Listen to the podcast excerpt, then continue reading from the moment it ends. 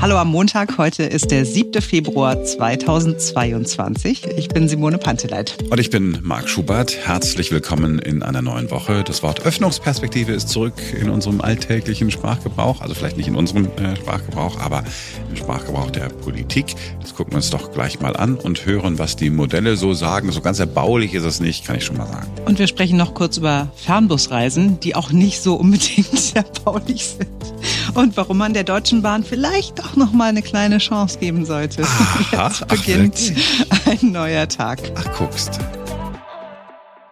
Wie ist der Stand der Dinge in Sachen Öffnungsschritte?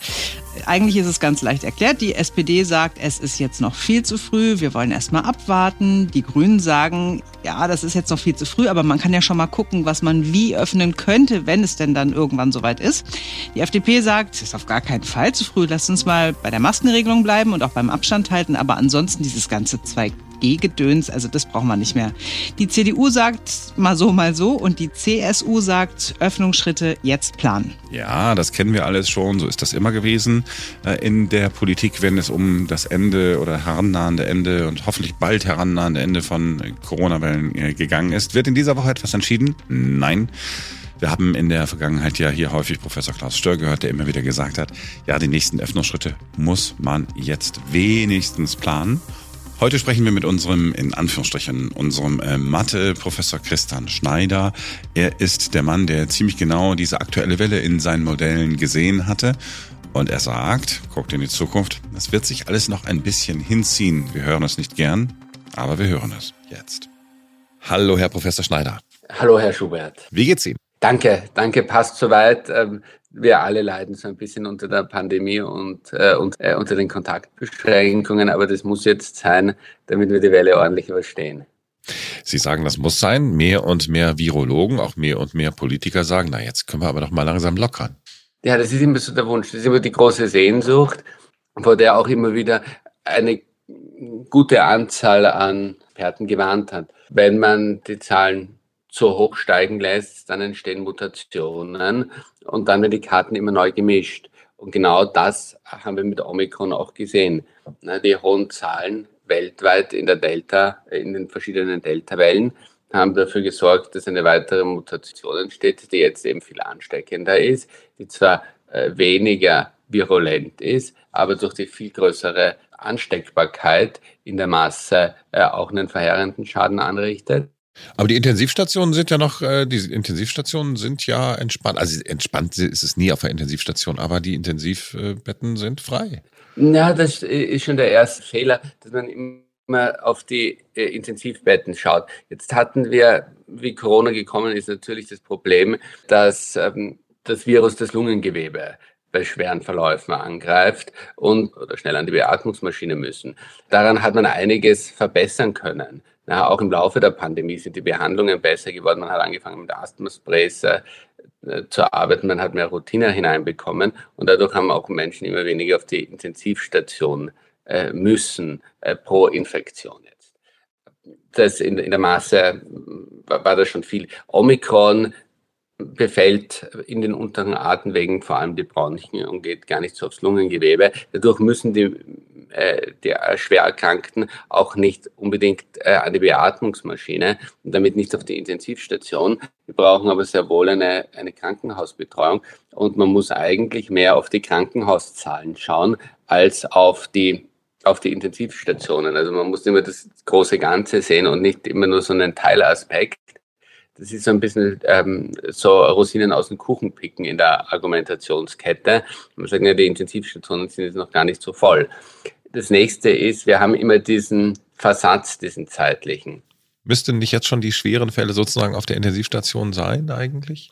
Wie gesagt, es werden nicht unbedingt die Menschen bei Omikron so auf äh, die äh, Lungenmaschine angewiesen sein, weil es eben nicht tief in die Lunge geht, sondern äh, in den Bronchien eher bleibt. Und dadurch äh, ist es eigentlich so, dass wir nur den, nicht unbedingt die Intensivstationen ähm, voll bekommen oder überlastet bekommen, sondern die Krankenhäuser an sich. weil da auch noch immer viele Menschen ins Krankenhaus eingeliefert werden. Und diesen Anstieg, den werden wir noch sehen in den nächsten Wochen. Und der Anstieg ist ja auch da. Genau, da sind wir nämlich genau bei Ihren Modellen. Sie haben mir ganz früh morgens, ich glaube, Sie setzen sich immer nachts hin und passen die Modelle nochmal neu an. Stimmt das? Ja, ja, also so Tag und Nacht verschwimmt das schon bei mir. Ja, ja okay. Ja, gerade in diesen Zeiten sind ja, ja also spannende Zeiten natürlich auch, auch für Sie. Wie, wie sehen denn Ihre Modelle aus? Was, was steht uns bevor? Natürlich verbunden mit der Frage, wann ist alles vorbei? Wir würden in den Modellen jetzt irgendwann einmal den Höhepunkt der ja, gegen Ende Februar erreichen. Also ich bin da so ein bisschen ähm, später dran als die Modelle vom RKI. Ich sehe das noch nicht. Die werden das ja schon äh, Ende nächster Woche sind den Höhepunkt. Ich sehe äh, mehr Ende des, des Monats. Dann bin ich so, so ein bis zwei Wochen äh, hinterher in meiner Prognose da. Und dann werden die Zahlen langsam wieder fallen, deutschlandweit. Bis dahin werden wir aber doch noch äh, massive Zahlen, äh, Zahlen sehen daher ist es, äh, daher ist ein bisschen zu, äh, vielleicht zu früh jetzt schon anzufangen, von Lockerungen zu reden. Vor allem, auch wenn äh, der Gipfel erreicht ähm, werden wird Ende des Monats, bedeutet das ja nicht, dass man einfach, dass die Zahlen von alleine fallen und man kann wieder aufsperren, sondern das bedeutet nur, dass wenn man die Maßnahmen weiter so durchzieht, dann fallen die Zahlen. Und das heißt, im März wird dann noch nicht äh, unbedingt äh, die Zeit für Lockerungen sein. Da kann man Ende März einmal ähm, resümieren und sich überlegen, könnte man da vielleicht ein bisschen was lockern. Ende März, oh, das wird Herr Söder nicht äh, gerne hören. Ähm, auch, es gibt auch andere Virologen, die sagen, nee, wir können ruhig früher machen. Wir sind jetzt kurz vorm endemischen Zustand. Äh, wir, wir, können es mal lockern. Wenn wir den lockern würden, dann äh, sagen Sie, dann haben wir noch länger mit, äh, ein, mit hohen Infektionszahlen zu tun. Ja, auf jeden Fall. Vielleicht sollten wir mal äh, eine kurze Rechnung dazu anstellen. Das Omikron ist so infektiös, dass praktisch, wenn wir keine Kontaktbeschränkungen irgendeiner Art hätten, jeder oder fast jeder tatsächlich infiziert wird, früher oder später. Mhm.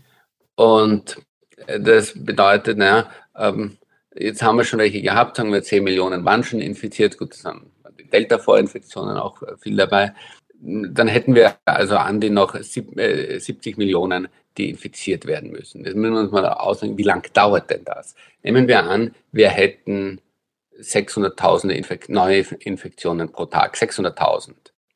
Momentan haben wir so um, um die 200, bisschen mehr, 200.000 äh, gemeldete Neuinfektionen. Da ist natürlich noch eine erhebliche Dunkelziffer drauf. Also wir sind in etwa jetzt wahrscheinlich bei 300.000 Infektionen äh, pro Tag äh, inklusive Dunkelziffer bricht dann, bricht dann eben runter.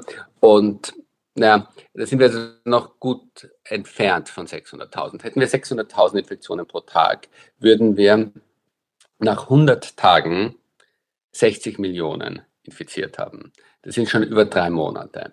Na, wir brauchen aber 70 Millionen. Das heißt, wie lange soll denn das dauern überhaupt? Wenn man von einer Art Durchseuchung spricht, die ich auch für nicht möglich halte, weil eben eine, ein Wildwuchs von Mutationen entsteht, Durchseuchung, das ist immer so, dass man die Rechnung ohne den Wirten macht. Das heißt, äh, wir sind noch weit davon entfernt aufzusperren. Und das nächste Schlagwort, was so kommt, ist das der Endemie oder des endemischen Zustands. Genau das hätte ich jetzt angebracht. Wir sind doch kurz vorm endemischen Zustand. Virologe und Epidemiologe Professor Klaus Stör predigt das schon seit langem. Das ist der Weg, den es einfach nur mal geht und alles wird halbwegs normaler. Ja, das ist natürlich, äh, das ist natürlich äh, ganz schön. Die, wollen wir mal reden, was überhaupt eine Endemie ist oder ein endemischer, äh, endemischer Zustand. Mhm. Ne? Ähm, letztendlich spricht man von unterschiedlichen Phasen bei einem epidemischen Ausbruch oder bei einem Krankheitsausbruch. Ja, und zwar ist es einmal der äh, ursprüngliche, der, der erste Ausbruch einer Krankheit wird wo eingeschleppt, entsteht neu und man hat einen großen Anstieg in kurzer Zeit von Fallzahlen. Ja, das ist der sogenannte epidemische Zustand und das erreicht irgendwann vielleicht ein Maximum. Und dann nimmt es ab, dann haben wir einen gewissen Durchseuchungsgrad und es pendelt sich irgendwo ein Gleichgewicht ein. Es gibt zwei, zwei Dinge. Entweder die Krankheit stirbt wieder aus oder es pendelt sich über kurz oder lang und das ist immer ein Ceteris Paribus Argument, es kommen keine neuen Varianten. Das wird immer vernachlässigt, auch in diesen Modellen, aus denen diese endemischen Zustände abgeleitet sind. Und äh, man hat mehr oder weniger einen stabilen Zustand, der so saisonal vielleicht ein bisschen fluktuiert. Mhm. Ja, aber äh, was nicht definiert ist, ist, auf welchem Niveau, wie ist denn die Prävalenz der Krankheit, also wie verbreitet ist denn das? Na, da hilft es auch äh, ein bisschen ähm, auf andere Krankheiten zu schauen. Schauen wir uns an äh, HPV, der humane Papillonenvirus. Gut, das ist eine chronische Erkrankung. Äh, der hat eine Prävalenz von 60 Prozent in Deutschland. Äh, schauen wir uns an Toxoplasmose, das sind diese Parasiten, die sich im Gehirn einnisten. Äh, da, die haben eine Prävalenz von 50 Prozent in Deutschland. Ne? Also Prävalenz heißt 50 Prozent der Menschen haben diese. 50 Prozent der Menschen haben das. Ne? Mhm. Und da haben wir endemische Zustände. Das ist mehr oder weniger stabil und 50 Prozent der Bevölkerung sind erkrankt. Und man hat dann auf jeden Fall relativ äh, hohe Prävalenzen bei manchen Krankheiten im endemischen Zustand. Und jetzt schauen wir uns mal an, was wird das für Covid bedeuten. Gut, dann ist Covid endemisch. Ja, auf was für mhm. einem äh, Level soll es denn endemisch sein? Vielleicht ähm, ein Prozent der Bevölkerung, das würde heißen in Deutschland, wir hätten äh, jeden Tag 830.000 aktive Infektionen. Das würde bedeuten, wir hätten jeden Tag in etwa 60.000 Neuinfektionen. Wenn man das vergleicht, sind wir schon ziemlich bei dem Level, bei dem wir in der vierten Welle im, ähm, äh, im Spätherbst waren. Ne? Äh, damals hat man aufgeschrieben, das sind ja furchtbare Zahlen. Ne? Das wäre so das Level, das Endemische. Wäre das äh, endemisch mit, mit einer äh, Prävalenz von 5%, hätten wir das Fünffache. Dann hätten wir 300.000 neue Infektionen jeden Tag. Das ist in etwa das gleiche Niveau, was wir momentan haben. Das heißt, immer wenn man spricht von endemisch, muss man sagen, ja, auf welchem Niveau überhaupt? Die Frage ist ja nicht nur, wie viele Menschen stecken sich an, sondern auch, wie schwer sind die Verläufe. Es ist einfach, so ist jetzt meine Vorstellung, so habe ich äh, die Experten verstanden, es ist dann auch nicht viel mehr als eine normale naja, Erkältung. Eine normale Erkältung greift die unteren Atemwege nicht an. Was äh, wichtig ist zu betonen, ist, dass aufgrund der doch hohen Impfquote in Deutschland ist sie noch immer zu gering, aber äh, immerhin ist die Mehrheit, äh, die überwältigende Mehrheit der Bevölkerung ja bereits geimpft.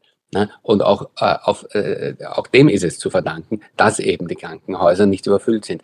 Wir würden ganz anders ausschauen, wäre Omikron gekommen und keiner wäre geimpft gewesen oder vorinfiziert. Dann hätten die Krankenhauszahlen jetzt ganz anders ausgeschaut. Äh, also da ist schon auch viel der Impfung ähm, zu verdanken.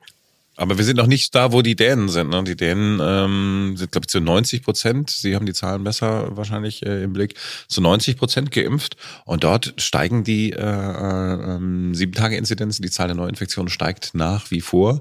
Trotzdem hat man dort gesagt, wisst ihr was, wir lockern, ist alles gar nicht mehr so schlimm.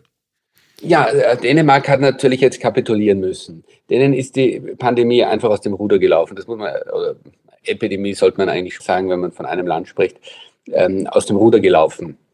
Und zwar schauen wir uns die dänischen Zahlen an. Also Dänen sind sicher die Vorreiter bei, äh, oder eines der Vorreiterländer bei den Impfungen. 82 Prozent der Gesamtbevölkerung sind geimpft. Bei der dortigen Altersstruktur ist das äh, praktisch fast jeder Erwachsene. Äh, es sind 95 Prozent der Risikogruppen geimpft. Also das bedeutet im Krankenhaussektor ähm, äh, ältere Menschen und so weiter sind äh, 93 Prozent der über 65-Jährigen geimpft. Das ist eine ganz wichtige Risikogruppe. Äh, da ist man in Deutschland weit davon entfernt. Äh, in Deutschland, glaube ich, sind es äh, um die, um die 82, 85 Prozent. Also ist man weit von diesen 93 Prozent noch entfernt so gesehen haben die Dänen außer den Kindern praktisch ähm, fast jeden geimpft. Ja, und äh, 100 Prozent kriegt man sowieso nie, weil es gibt immer Leute, Allergiker, Leute mit Vorerkrankungen und so weiter, Schwangerschaften, wo von der Impfung abzuraten ist. Äh, also die sind sehr gut vorbereitet und können sich deshalb auch leisten, aufzusperren. Man muss aber auch sagen, die Inzidenzen in Dänemark sind eine absolute Katastrophe. Die sind ja äh, bei über 5000. Dänemark hat vielleicht im Vergleich zu Deutschland 5,8 Millionen Menschen. Deutschland hat also 14 Mal so viele Einwohner wie Dänemark. Und trotzdem hatte Dänemark jetzt bis zu 60.000 Infektionen pro Tag. Das war das Niveau, das wir mit der Delta-Welle hatten im, im Spätherbst. Das bedeutet eigentlich umgelegt auf Dänemark würden wir ähm, in etwa 880.000 Infektionen dann haben. Äh, ja, das wäre eine absolute Katastrophe. Ja, also das Infektionsniveau in Dänemark nochmal bedeutet, würde für Deutschland umgelegt bedeuten, wir bräuchten 880.000 gemeldete Neuinfektionen pro Tag. Das wäre dann mit Dunkelziffer über einer Million. Das wären katastrophale Zahlen. Dort ist praktisch ein, circa ein Fünftel der Bevölkerung äh, wird dort sicher momentan aktiv infiziert sein. Das bedeutet, wenn man wirklich die Leute noch in die Isolation schicken würde, dann würde das System dort ja kollabieren. Denen bleibt also gar nichts anderes übrig, als aufzusperren. Und anstatt sich hinzustellen und zu sagen, äh, wie die Sache ist. Die äh, Pandemie ist uns aus dem Ruder gelaufen, tut man jetzt so, als ist das ein, ein mutiger Schritt und man sendet damit auch ein Stück weit die falschen Signale ins Ausland. Also ich finde es so ein bisschen äh, verantwortungslos. Und vielleicht ein letztes Wort zu äh, Dänemark, und das ist sehr wichtig. Wir sehen dort einen massiven Anstieg der äh, Krankenhauseinweisungen bei Kindern. Ja, also bei der Gruppe, die eben nicht geschützt ist durch eine Impfung, die noch ähm, ein, ein, ein äh, nicht so ähm, voll entwickeltes Immunsystem haben, betrifft vor allem auch Kinder unter fünf Jahren, wo das Immunsystem sehr stark noch in der Entwicklung ist. Dort sieht man einen massiven Anstieg der Hospitalisierungen und das ist jetzt eine äh, letztendlich eine ungeschützte Gruppe, äh, die womöglich einen großen Schaden davon trägt. Und hier ist es auf jeden Fall wichtig, Zeit zu gewinnen und besser, ähm, äh, besser einschätzen zu können, wie gefährlich ist denn das überhaupt für die Gruppe. Ja?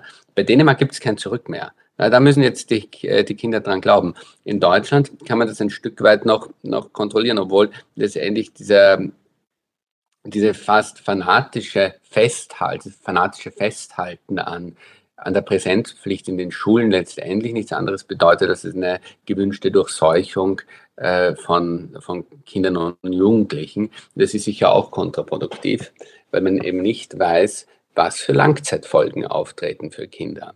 Und äh, die Bedenken sind immer sehr äh, hoch äh, bei Langzeitfolgen, wenn es um die Impfung geht, aber nicht, wenn es um äh, Infektion mit dem Virus an sich, äh, an sich geht. Und das ist ein, ein sehr gefährlicher Punkt. Hm. Gucken wir zurück nach Deutschland, vielleicht nochmal zum Abschluss zusammenfassend. Ihre Modelle sagen, bis Ende Februar steigen die Zahlen. Bis so mit welchen Zahlen müssen wir so rechnen? Wenn jetzt alles so bliebe, wie es ist, kommt keine neue Virusvariante.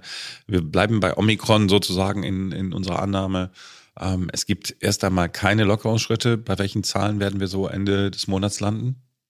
Da muss man äh, sicher davor sagen, dass diese Modelle immer nur unter den Annahmen sind, dass man zumindest die Kontaktbeschränkungen, so wie sie jetzt sind, äh, auch äh, aufrechterhalten kann.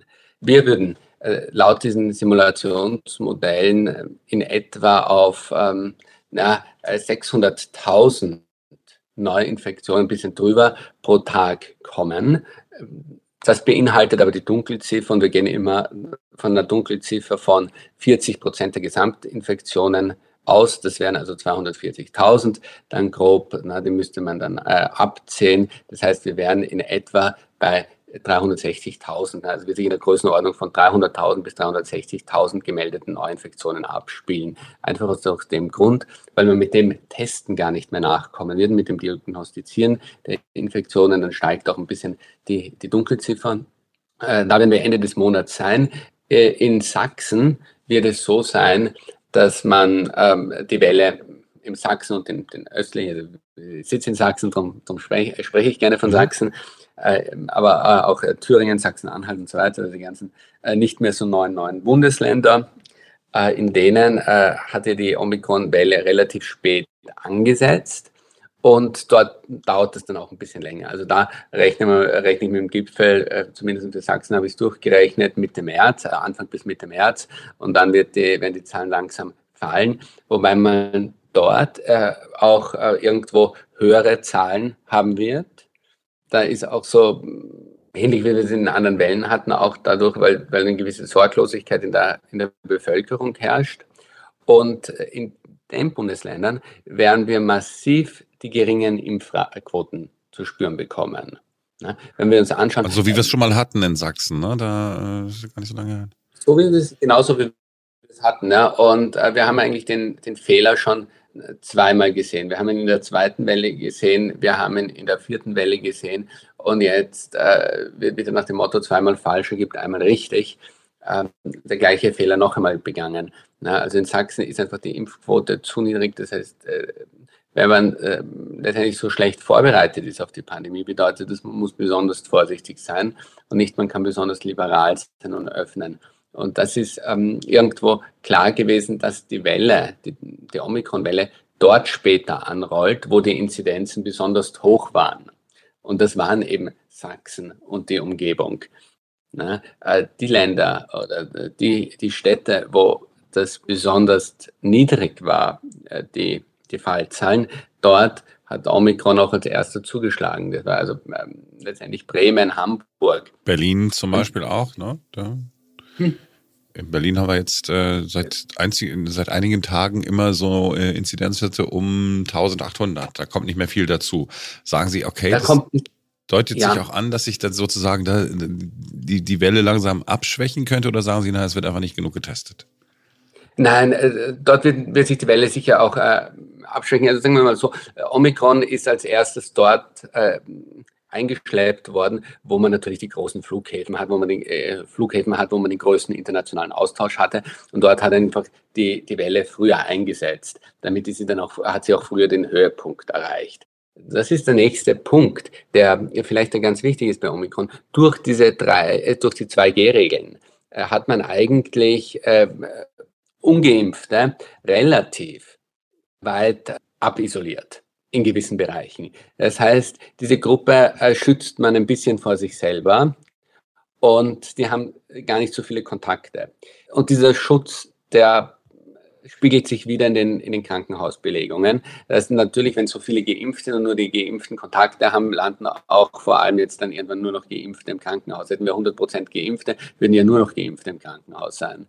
Äh, irgendwann kann man aber die anderen Gruppen nicht mehr äh, gut, gut abisolieren und dann überträgt sich das richtig auf die auch auf die Ungeimpften, wenn die Fallzahlen hoch genug sind. Und dann wird man sehen, dass man einen Anstieg auch bei den Krankenhauszahlen kriegt. Den sieht man noch nicht sofort. Und das ist wieder das Trügerische daran. Man sieht am Anfang, äh, es ist kein Problem und man glaubt dann, es geht immer so weiter. Aber das ist ein, das ist ein Druckschluss. Und äh, ich warne auch immer davor, zu sehr auf die Hospitalisierungen zu schauen und zu wenig auf die Inzidenzen ähm, und zu wenig abzuwarten, was denn eigentlich wirklich medizinische Studien genau sagen über, die, äh, über den schweren Verlauf. Und da weiß man natürlich nach wie vor viel zu wenig. Denn wenn man immer nur auf die Krankenhausbelegungen schaut, dann ist es so, als wenn man Lotto spielt, aber so, dass zuerst die Zahlen gezogen werden und dann kreuzt man den Lottoschein okay. an.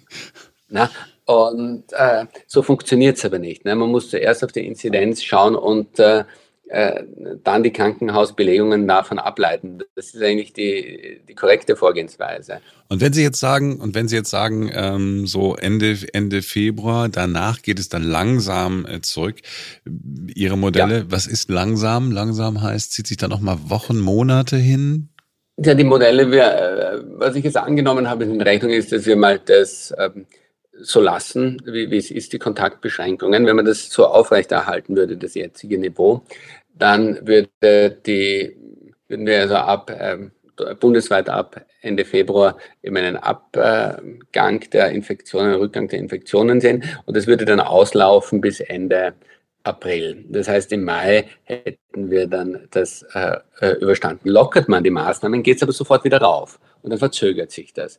Denn es würde einfach lange dauern, das das vorherige Rechenbeispiel äh, gesagt, um Deutschland letztendlich ähm, alle durchzuinfizieren, bräuchten wir, wenn wir 600.000 Infektionen pro Tag hätten, Neuinfektionen pro Tag, bräuchte man fünf Monate, bis alle dran sind.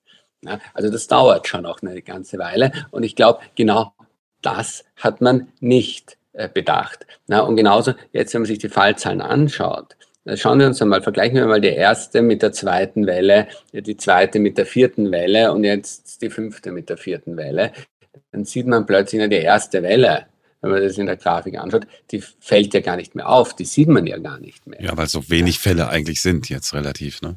Äh, ja, ja, weil die Zahlen einfach äh, äh, viel höher explodieren. Man hat schon in der ersten Welle gedacht, das war's. Ne? So, aber in Wirklichkeit, und, und das waren noch hohe Zahlen, aber das war ja noch keine Welle. Ich habe damals immer gesagt, das sind total niedrige Infektionszahlen. Wenn man nichts machen würde, hätten wir in der ersten Welle locker das Niveau gehabt, das wir jetzt haben mit Omikron. Ne? Und äh, hätten wir mit Omikron, hätten wir überhaupt keine Maßnahmen gehabt, dann hätte das, das locker auch überstiegen. Ne? Und wenn wir Omikron ähm, jetzt äh, äh, ja, als, als ungefährlich abhaken würden und alles bleiben lassen, dann hätten wir auch viel, viel höhere Zahlen. Dann wird das Ganze auch auf das fünf- bis zehnfache Niveau steigen, von dem was wir jetzt haben. Dann hätten wir Millionen Infektionen pro Tag. Ne? Jetzt haben wir auch noch einen bisschen falschen Blickwinkel drauf. Wenn wir jetzt auf Dänemark schauen, auf Schweden, auf alle diese Länder, die aufmachen, sehen wir, da gehen jetzt die Fallzahlen ganz schnell runter. Ne? Die werden dann bald null gemeldete Fälle haben pro Tag. Ne? Aber das wäre doch sensationell. Warum gehen denn die Zahlen so schnell runter, wo die doch geöffnet haben? Ja, eben, weil sie geöffnet haben und nicht mehr testen. Ah, okay, wenn ich nicht teste. Damit wird auch nichts mehr gefunden. In Wirklichkeit gehen die Zahlen natürlich rauf. Ja, das ist, der Gipfel ist dort lang noch nicht erreicht. Die Zahlen gehen rauf, äh, die, die testen nicht mehr, die haben alles bleiben lassen. Sie haben ja kapituliert schon und es ist nichts anderes als eine Kapitulation. Die falschen Zahlen dadurch, die Zahlen werden dadurch so verzerrt, dass äh, plötzlich äh, der Eindruck entsteht, ja, die haben ja gar keine Fälle mehr. Und dann kommt wieder auch die falsche Kausalität, die äh, hineininterpretiert werden. Wir haben eben gerade so wenige Fälle, weil sie alles offen haben. Na, ich warte nur, bis das kommt. Na. Das ist natürlich dann total lächerlich und entbehrt jeder Logik. Aber und das wird auch auf uns noch zukommen. Und deshalb ist es auch so gefährlich und verantwortungslos, weil jetzt die Zahlen, die von Dänemark, von Schweden berichtet äh, werden in Zukunft, genau hier die falschen Signale und verzerrte Signale senden. Zahlen gehen sehr wohl dort drauf. Und äh, man wird dann final für Dänemark ist es wahrscheinlich so, dass man Ende März eine erste Zwischenbilanz wird ziehen können. Ja, und dann kann man bemessen, wie vernünftig war das überhaupt, dass sie aufgesperrt haben. Und dann irgendwann einmal im, ähm, im Sommer kann man eine zweite Bilanz sehen. Und dann nach ein paar Jahren muss man sich anschauen, ja, wie waren eigentlich die Langzeitauswirkungen von dem, was man sich da geleistet hat. Also, ich fasse zusammen. Sie sagen, äh, lasst bitte noch zu, sonst steigen die Zahlen deutlich. Wie lange, das mhm. Ihre Modell, also Sie, Sie gehen davon aus, dass äh, die, die Lockerungen erst irgendwann im März kämen, ne? Das sind Ihre Annahmen ne, bei den Zahlen. Ich habe mal angenommen, die Lockerungen kommen gar nicht. Äh, und dann geht es richtig runter bis Ende April. Dann hat man ähm, sehr geringe Zahlen. So, und dann kann man wirklich auch über Lockerungen sprechen. Man kann auch schon im April wahrscheinlich über Lockerungen sprechen. Dann wird es ein bisschen länger auslaufen, weil eine gewisse Anzahl von Infektionen kann man sich leisten. Ne? Aber sagen wir mal so, bevor keine finale Entscheidung über die Impfpflicht da ist, die man braucht. Und zwar die Impfpflicht nicht so einmal impfen und dann, äh, dann ist man aus dem Schneider, sondern einer wiederholten Impfpflicht mit Auffrischimpfungen. Solange das nicht geklärt ist, würde ich überhaupt nicht über Öffnungen und Erleichterungen sprechen. Herr Professor Schneider, haben Sie vielen Dank, dass Sie sich Zeit genommen haben. Ja, bitte gerne. Ich kann mich noch äh, wirklich gut erinnern, das wäre es gestern gewesen, weil es noch nicht so lange her ist, weil es erst am Freitag früh war, Simone. Da haben wir doch über mhm. Ähm, diese Luxusbusreisen mit Flixbussen gesprochen, die du so in den höchsten Tönen gelobt hast. Ich habe auch ein Foto mhm. von dir bekommen, wie toll es in dem Bus aussah, also mhm. deiner Meinung nach. Also war mhm. halt, sah halt aus wie ein Bus. War sonst kein Mensch drin oder was? Und Vorhin hast du gesagt, man könnte der Bahn doch noch eine Chance geben. Unbedingt. was ist denn passiert? Also, ich war die erste im Bus und äh, fand es wirklich äh, sauber, geräumig, nette Mitarbeiter. Deswegen habe ich ja auch dieses Foto gemacht und dir geschickt und dachte mir so, jetzt wird es eine super Reise. Habe mich wirklich darauf gefreut, auf diese vier, vier ja gut vier Stunden. Und dann kamen zwei junge Typen rein, so 18, 19 vielleicht, mhm. setzten sich genau neben mich, also auf die hinterste Rückbank, setzten sich dahin, ganz breitbeinig, haben zuallererst die Masken runtergerissen, mhm. haben die Flasche Wodka rausgeholt. Mhm. Und dann haben sie also in so diese riesen, diese XXL-Becher sich Wodka jeweils reingekippt. Meinte eine so, willst du da noch Cola reinhaben? Der andere so, ne, brauche ich nicht. und dann fingen sie da an zu bechern und haben äh, Musik gehört, relativ laut. Und äh, also Texte, ich weiß nicht, war keine Ahnung, ob es irgendwie Gangster-Rap war oder so. Auf jeden Fall war das nicht jugendfreie äh, Texte. Und ich dachte so, fuck, fuck, fuck, fuck, fuck, fuck. Mann, jetzt hier vier Stunden neben den Typen, wie furchtbar ist denn das? Und der Bus wurde immer voller und immer voller. Und ich habe gedacht, ich muss jetzt irgendwie fliehen. Ich muss mir jetzt noch einen anderen Platz suchen. Ja. Ähm, dann gingen die raus, die beiden Jungs, und haben gedacht, auch rauchen wir nochmal eine. Und dann bin ich zum Fahrer und habe gesagt, ganz kurz, ich habe extra zwei Plätze reserviert. Ich möchte da aber gar nicht sitzen, weil die Typen neben mir äh, ohne Maske da sitzen und mit Alkohol und so weiter. Da habe ich jetzt keinen Bock drauf, vier, vier Stunden. Und dann sagte ja, kannst du sitzen, wo du willst, ist alle frei. Und ich so, naja, aber der hält ja auch nochmal in Schwerin und so, ne? Möglicherweise steigt dann jemand zu und verscheucht mich von meinem Platz, dann muss ich dann doch wieder dahin. Nein, nein, kannst du sitzen, kannst du sitzen. So. Und dann habe ich mir also hm einen anderen Platz gesucht. Schlauerweise nicht in der Nähe der Toilette. Aha. Weil, wie sich später herausstellte, ah. haben die beiden Typen auch noch auf der Toilette geraucht. Also offensichtlich haben sie dann ihre Becher genommen und an den Rauchmelder gehalten, damit der nicht auf den Zigarettenrauch reagiert. Aber ich zwischendurch bin ich einmal dahin gegangen kurz und dachte so, ich muss brechen, weil das ist ja, das ist noch nicht mal ein Quadratmeter, den man da hat, ja. Ja, ich weiß, ich weiß. Und ich habe ganz beschämt, Marc, an dich gedacht. haben aber gedacht, ich werde dir das erst heute im Podcast erzählen und nicht schon zwischendurch und damit du dann nicht mehr die ganze Zeit sagen kannst, ich wusste es doch, ich hab's dir doch gesagt. Naja, aber es ist tatsächlich so, wenn, wenn Dinge billig sind, dann trifft man da auch viele Menschen, denen billig so wichtig ist. Hm. Und die will man ja vielleicht nicht treffen. Das klingt jetzt so arrogant, aber wenn man, wenn man das Geld hat und erster Klasse, das ist ja jetzt nicht für, äh, keine Ahnung, die High Society, sondern es ist einfach, man zahlt für etwas, ein bisschen mehr Geld, weil man davon eben auch was, was hat, mehr Platz und so hm. weiter. Dann setzt man sich in den Zug und wir reden ja nicht, dass du dann in goldene Wasserhähne brauchst, aber wirklich. Also, sagen wir mal so, alle anderen Leute in diesem Bus waren total in Ordnung und wirklich ganz, ganz unauffällig, aber diese beiden haben es mir wirklich versaut. Und dann fiel mir wieder ein, dass ich, also, dass ich offensichtlich da auch ganz gut verdrängen kann, weil ich bin irgendwann schon mal mit so einem Bus gefahren. Äh, muss auch ein Flixbus gewesen sein. Oder es war der ADAC-Postbus. Und da ist eine ganze Klasse mitgefahren. Weißt du, die haben ihre Klassenfahrt mit diesem oh Flixbus oder ADAC-Postbus, keine Ahnung wie gemacht. Und da weiß ich auch, dass ich gedacht habe, so oh Gott, ey, warum, warum ich? Moment, das ist dir jetzt erst wieder eingefallen, als die. Ja, ich hatte es verdrängt. Ich hatte es wirklich erfolgreich verdrängt. Aber ansonsten muss man sagen, äh, total pünktlich, äh, kein Stau, kein gar nichts, war alles super organisiert und so weiter. Aber die beiden Typen waren echt anstrengend. Ja, es reicht ein einziger Assi. Ja, wenn auf deiner Straße nachts einer rumschreit, reicht das völlig aus. Du brauchst keine zwei. Ja, ich, ja, also jetzt, ja, es tut mir leid. Äh, ich freue mich, dass ich recht behalten habe. ähm, irgendwie auf eine Art, aber auf, auf, der anderen Seite, ich meine wirklich, nächstes Mal einfach in diesen Zug. Und dann kommt auch mal einer und bringt dir noch was zu trinken. Und was mich am meisten stört bei dieser Geschichte, ist diese Nummer, dass der Busfahrer sagt, ja, du kannst dich ja überall hinsetzen. Ja, so weit wäre ich jetzt gedanklich auch schon gekommen, dass ich mich überall hinsetzen kann, weil der Vorgang des Hinsetzens ist ja gelernt. ähm, aber dass er nicht hingegangen ist und gesagt, ja, pass mal auf, wenn die keine Maske haben, schmeiße ich die jetzt raus. Ja, der hat ihn dann nur noch zugerufen, hier, kein Alkohol. Und die beiden so, mm, genau. und die, das, das interessiert ihn scheiße und der wird es auch nicht kontrollieren und die werden da hinten einfach, es waren so richtige Halbstarke mit unfassbar dicken Eiern. Ähm, und ja, was, der hätte da zwölfmal hingehen können und sagen können, macht mal was anders oder ich schmeiß euch gleich raus. Und dann, Gott sei Dank sind sie aber in Schwerin schon ausgestiegen. Das heißt, die Strecke zwischen Schwerin und Lübeck war dann ungestört und schön. Was lernen wir, wenn wir mit dem Bus fahren wollen? Erst mit dem Zug nach Schwerin, dann in den Bus einsteigen. Nein, das, ja. nächste, das, nächste Mal fahre ich einfach mal, ich gebe der Bahn noch mal eine Chance ja. und dann werde ich mich wahrscheinlich dann auch wieder beschweren über die Verspätung und dass ich den Anschlusszug nicht ja. bekommen habe. Und da musst du aber erster Klasse buchen. Das ist dann zwar teurer, aber es ist auch nicht so teuer, wenn du früh genug buchst, ist es nicht so teuer. Da hast du nämlich dann wirklich Platz und die meisten Menschen also Jugendliche oder so, die gehen ja nicht so gerne in die erste Klasse, wenn es so teuer ist. Ich bin noch nie erste Klasse gefahren, das würde mir überhaupt nicht einfallen. Aber doch, aber es geht doch nur darum, dass du da kannst in Ruhe, hast du dann kannst deinen Laptop da hinstellen. Das geht ja nicht darum, äh, wie jetzt im Luxus zu leben, sondern einfach nur das praktische Ding, dass man arbeiten kann. Ich habe im Zug schon so viel äh, Texte geschrieben, sensationell. Und das kannst du ja nicht. Wollte ich ja gar nicht, ich wollte einfach nur schlafen. Du kannst natürlich auch schlafen. Du musst jetzt nicht Texte schreiben. musst du ja nicht. ah. So, und mir ist aufgefallen, Ja. dass ich nicht einmal Dschungelcamp geguckt habe. Ich habe es mir doch so vorgenommen.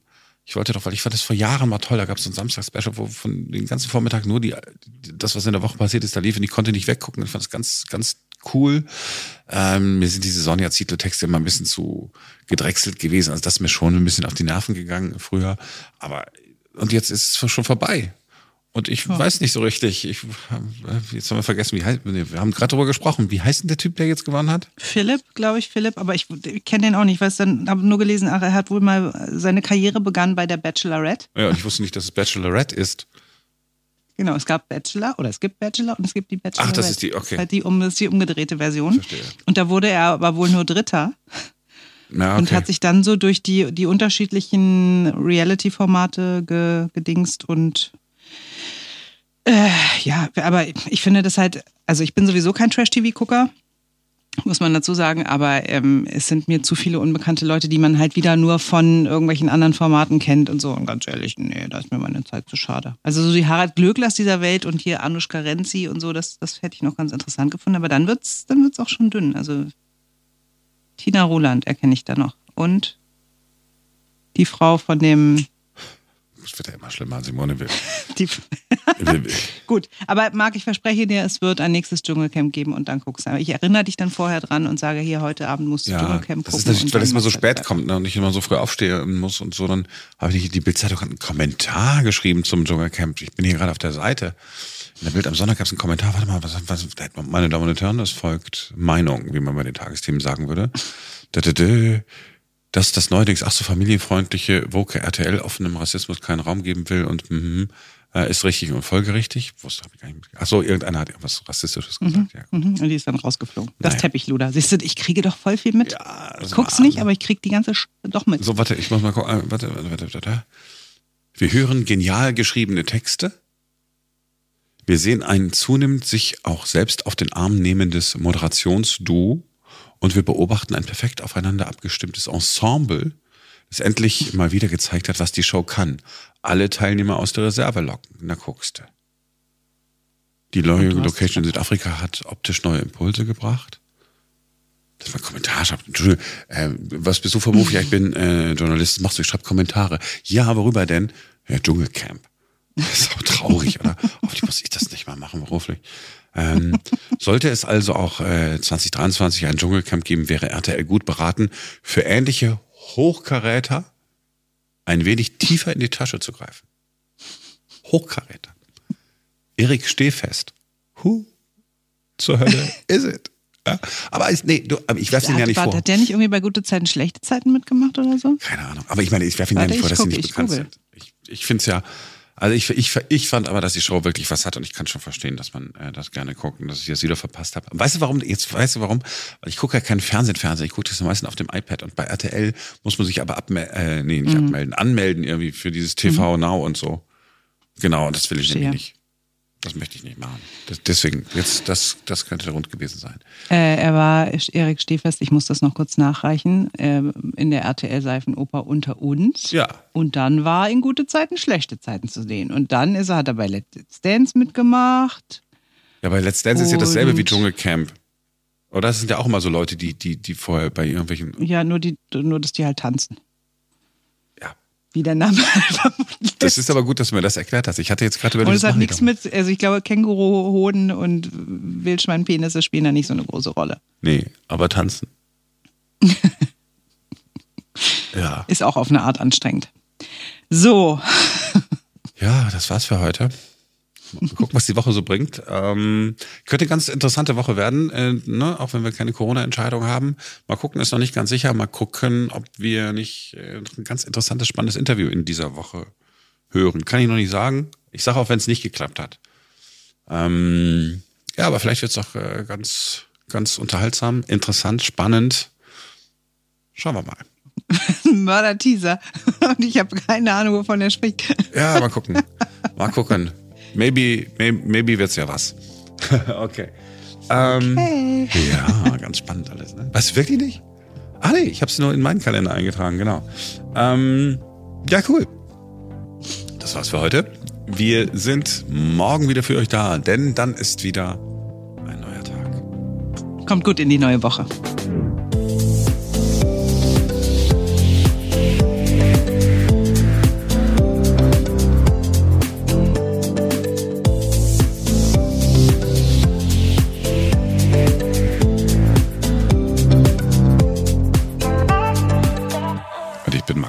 hat sie. Ach, Schubert, hast du gemerkt, wie die Stimme bei Schubert weggeht?